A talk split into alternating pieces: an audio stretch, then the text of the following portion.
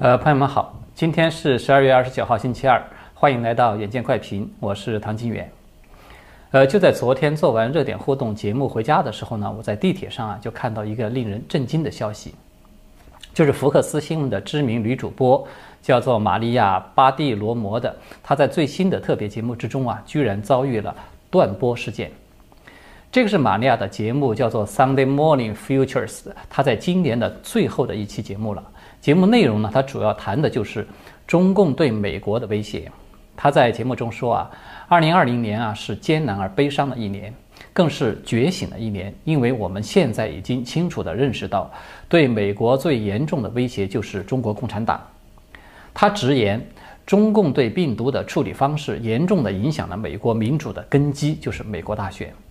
随后呢？当他播放参议员罗恩·约翰逊质疑美国的司法部门是否因为亨特·拜登的姓氏而不去调查他的时候呢，画面瞬间就被切断了。然后呢，就换上了纳什维尔爆炸事件中对六位警察进行表彰会的这个新闻。那么我相信啊，所有看到这个画面的朋友都会有点难以置信的，对吧？当然，也许呢，这个可能就是一次单纯的技术故障。也许呢，并不一定是我们想象的那么糟糕，但是这个已经足够警醒我们所有人，就是可能这个数字集权的脚步要远比我们想象的速度要来得快的很多。此前我在十二月十号的时候啊，有曾经做过一期节目，专门有讨论了今天的美国距离这个数字集权究竟有多远。我得承认。即便我是抱着最坏的设想在做这一期节目，但是实际情况的恶化的速度呢，仍然是出乎了我的预料。我们都知道呀，要建立一个数字集权啊，一个庞大的由某个政党或者是极左的意识形态所掌控的这种传媒系统，它是不可或缺的。那么这个系统它负责放大官方的声音，并且对大众实施政治正确的舆论引导与洗脑。也就是说，信息是真是假，这个事实是有害还是无害，这个标准啊，都是由他们来制定的。很显然，福克斯呢，现在已经进入到这种状态了，就是无论玛利亚她这期节目中的敏感词是中共还是拜登，他都已经让媒体的高层感到了某种压力与恐慌，所以呢，干脆就断播了事。这个可以说就是公开捂嘴的行动了，就是捂住你的嘴巴。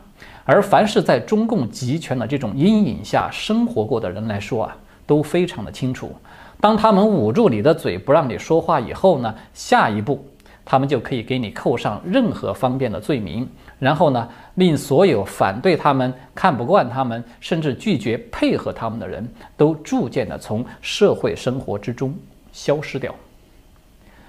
那么这两天啊。大陆报报道，就是那位报道武汉疫情的公民记者，叫做张展的，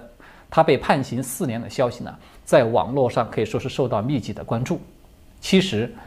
张展的今天可以说，也许就会是美国人的明天。如果美国人不能够看清这次大选背后的本质是什么，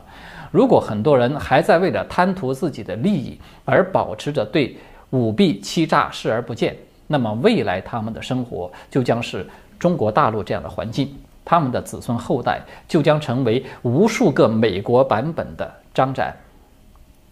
这一点，我相信绝大多数的朋友都看得很清楚。福克斯的断播事件呢，它不仅仅是反映出一家原本被视为保守派的媒体是如何一步步的被极左势力渗透、控制，然后彻底驯服的。更重要的是呢，这个事件告诉我们，哪怕你是一个参议员。哪怕你仅仅只是质疑了一下某个政府机构，他为什么无视法治的原则，对权贵子女去网开一面，你的声音都将被掐断。参议员都是这样的待遇，那么普罗大众那就不难想象了，对吧？从这个例子中啊，我们可以看到，美国政府的领导人，而且呢，还是一个尚未登台的领导人，他都已经成为不可质疑的政治禁地。还连带着某些政府机构，比如像 FBI 之类的，也都成为不能够批评的特权对象了。再往前走一步，那么任何对美国政府机构或者是党派大佬批评质疑的声音，可能都会被定性为是攻击美国的民主制度，或者是危害美国的国家安全。会不会走到这一步呢？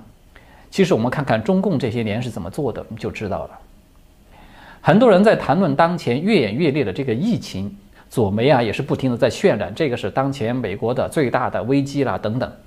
其实。美国传统价值观即将被彻底的颠覆摧毁，这个才是美国当前最大的危机，这个才是真正的国难当头。从这个角度上看啊，美国不但已经是站在了悬崖边上，而且可以说一只脚已经踏空了。我们可以接下来再看看几个例子。就在昨天下午四点了，川普总统又发出了一条推文，说宾州有证实了选票的数量啊。比投票选民的数量多出来足足足二十多万张，这个数字是什么概念呢？它是拜登领先川普票数的两倍，仅此一项就足以翻转宾州的选举结果。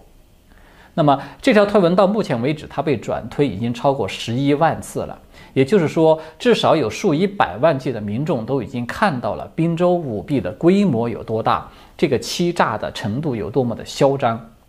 川普对宾州的这个信息显然是很重视的。他今天一大早就连发四条推文，再次强调，就是这个证明了他在宾州的胜利。而在其他的摇摆州呢，也是类似的一个情况等等。但是截止到目前呢，我们仍然没有看到有任何一家司法机构来表态说要介入调查。也没有看到有任何拜登阵营的人物站出来进行一个澄清或者是解释，要证明拜登在宾州的胜利呢是实至名归、问心无愧的等等。另外的一个例子啊，是在乔治亚州，一个选举安全专家，名字叫做拉姆斯兰德的，他在十二月二十四号接受 Zoom In with Simon Gao 就是这个节目采访的时候就证实。最新的一个发现呢，是在乔治亚州的一个制表室中有一个智能的设备，这个设备呢可以与制表服务器进行对话，并且向中国大陆发送选票的信息。相关的信息呢已经被一名微软的工程师又追踪到了。大家要知道啊，这个并不是一个孤立的证据。早在本月初，鲍威尔团队公布的一个网络安全专家的宣誓证词中就曾经有提到过。说这个 Dominion 投票系统呢，与内容分发网络商阿呃呃阿卡玛，就是它的合作呢，可以把这个美国大选的数据发送到德国与中国的阿卡玛服务器上面。这个就意味着中共是可以访问这些数据的。那么更早的一个例子呢，是川普在二零一六年的竞选团队的数据和战略主管叫做马特布林纳德的，他发现的证据。他仅仅是根据全国地址变更表，就是这一条线索，就已经在六大争议的摇摆州挖出来至少有一百二十五万个选民的数据是出了问题的，其中呢包括了重复投票、搬迁以后投票、虚假地址的投票、冒充他人的投票等等各种各样的舞弊方法，每一个案例都可以查到具体的当事人。他说啊。仅就这些证据，已经就可以确定的推翻至少是三个州的选举结果，确保川普连任了。而且呢，这些证据呢都已经被 FBI 主动的联系他拿走了。但是这些十一月底就已经被披露出来的证据，至今犹如石沉大海，没有看到任何一点的回应。其实像类似这样的消息呢，它其实还有不少的。我相信啊，有的朋友可能比我了解的还更多。但是问题就在于，我们有不断的听到、看到各种各样确凿的证据被公开，但似乎就是看不到有司法机构来介入调查，或者是哪个检察官有发起起诉，以及哪一级的法院对此进行了判决的消息。那么，如果我们把这些信息啊都把它综合起来，然后我们离开一段距离来宏观的审视它们，就会看到一个非常可怕的、隐隐约约的一个雏形在显现。就是无论立法、行政还是司法这三权机构中掌握着关键权力的很多人，他们已经有意无意地达成了一种默契：不调查、不立案、不起诉也不审理、不报道也不传播。总之呢，就是无论追索真相的这些律师啊、专家，或者是民间的调查人士，无论他们挖出来多少的证据，披露了多少舞弊的真相，这个掌握了关键权力的人群，他们正在采取一种集体无视、冷处理的方式在应对。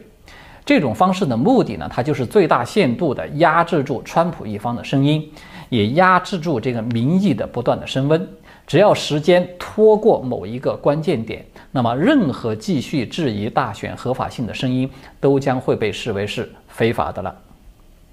轻者啊，可能就会像玛丽样一样的，呃，被这个封口啊，被禁止发声；重者呢，那可能就会像鲍威尔律师他现在的待遇，就是各路被指控参与舞弊的机构和个人发起的这种诉讼对他进行围攻。就是用法律战来拖垮你的精力和时间，来耗尽你的经济的储蓄，然后最终呢还要把你送进监狱。大家不知道有没有注意到啊？就是这个人群，他实际上就是利益集团的一个雏形，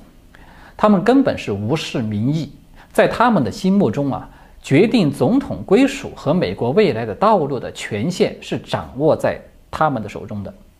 和民意以及选票已经没有关系了。无论民众举行了多少次的游行集会，无论民众发出了多少次的呼吁，递交了多少的证据，他们都是保持着微笑，一言不发。然后呢，一转身，该干嘛还是干嘛。这个是什么？这个不就是集权形式的一个雏形吗？任何集权其实都是这样的，就是带着权力的傲慢、笃信唯权力论。满脸都写着的都是，我就这么着了，你能把我怎么样呢？有本事你去告我啊！哪里都是我们的人，看你有没有本事咬我一口。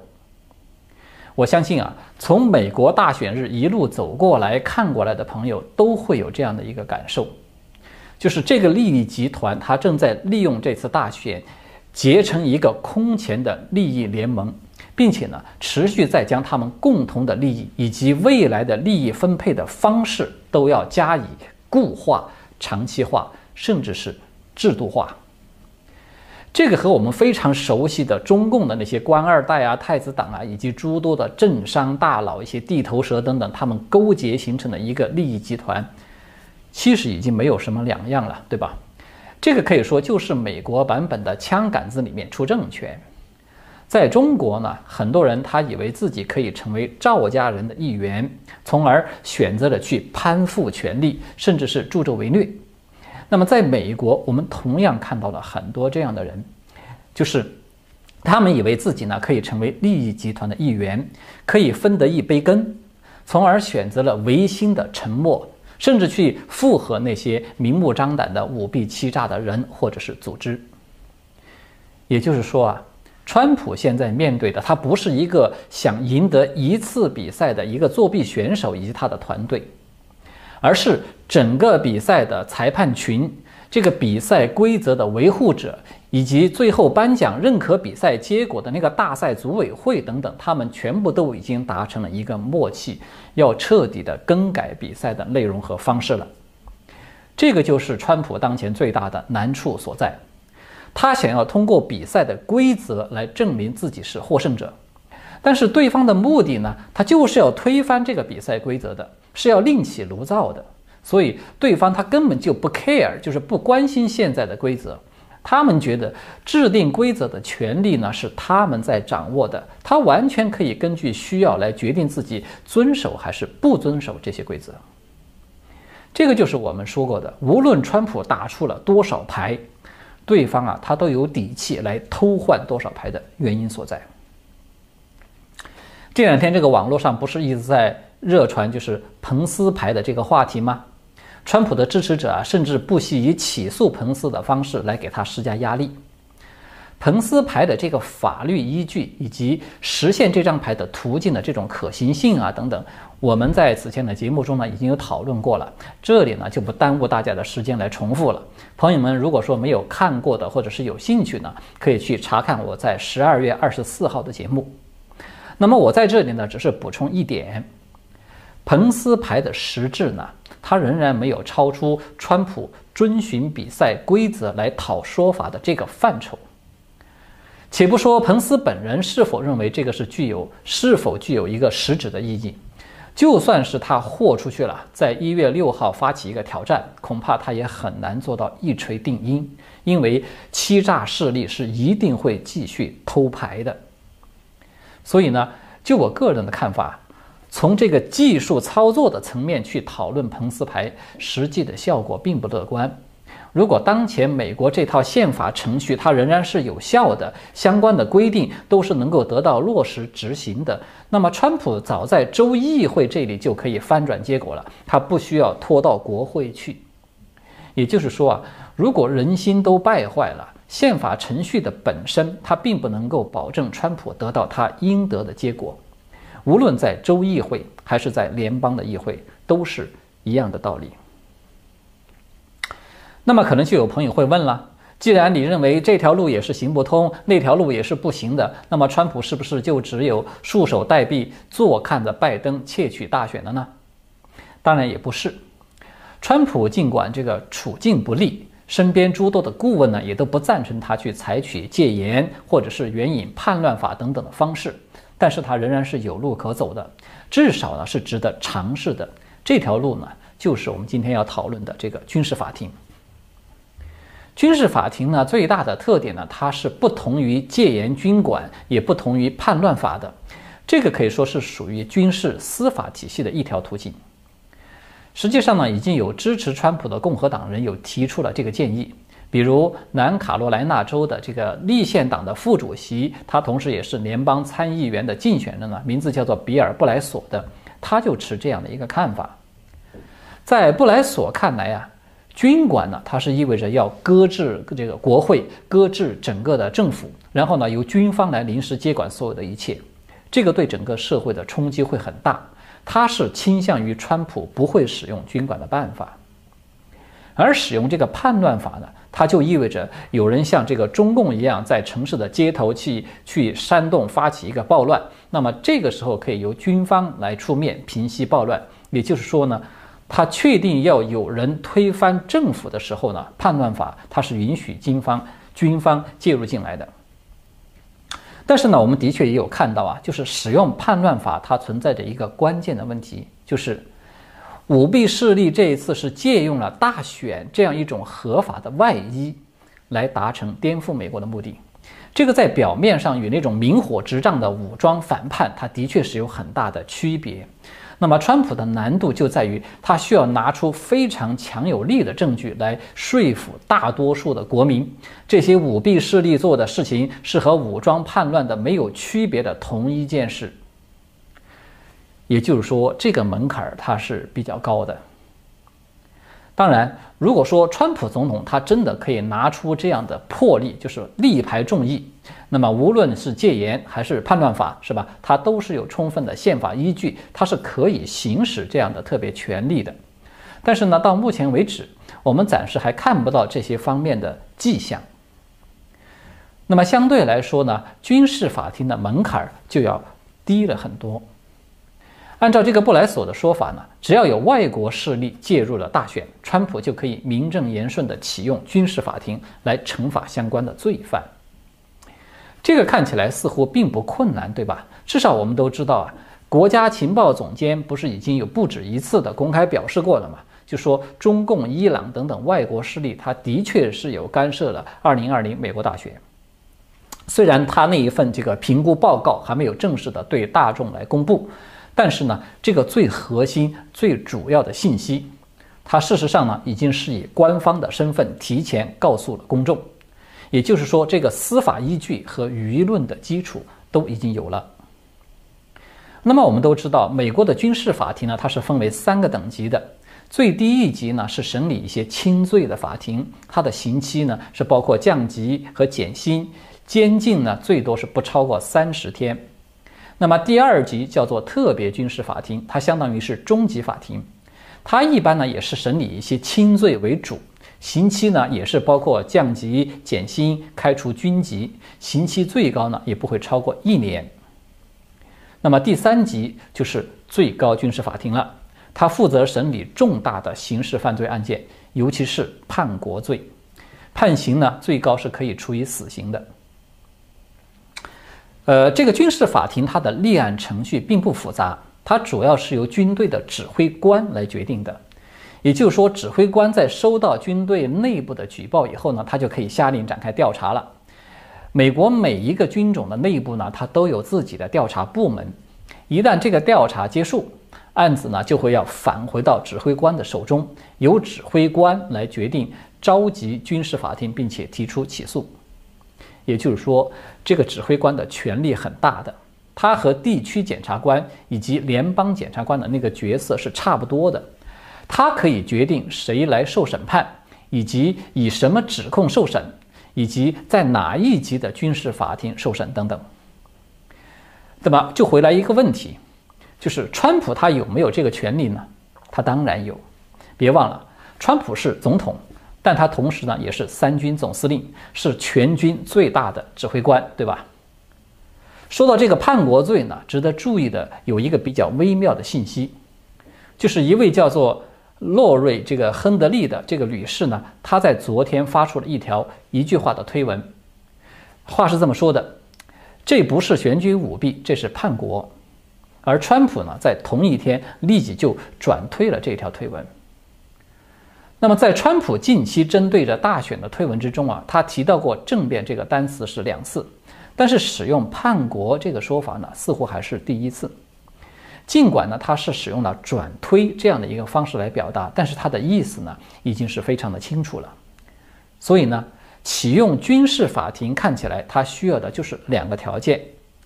外国势力干预大选和这个嫌犯有叛国的证据。那么这两点呢，似乎川普看起来都是有的。但是呢，他有没有最后的把它亮出来？我们看到的一个事实是。就在同一个时间段呢，他的通讯总监在暗示的一个关键词“红线”，那么他本人又在暗示另外一个关键词“叛国罪”。那么这是不是又是一个如有雷同、纯属巧合的事件呢？当然，我们只能够继续保持耐心，传播真相，然后让时间来做出回答。好的，今天呢我们就讨论到这里了。最后呢，再次提醒朋友们，因为现在呢。这个社群媒体有诸多的限制，我们的平台呢可能会出现也被限制的现象，所以呢，欢迎喜爱我们节目的朋友们呢，点击视频下方文字介绍中的这个链接来留下你的 email，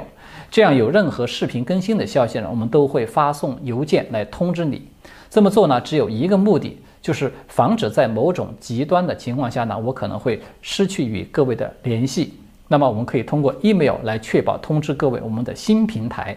也请朋友们放心，这个 email 呢绝对不会有其他的用途，你可以单独的去注册一个 email 来接受我们的通知。好的，谢谢大家，我们明天再见。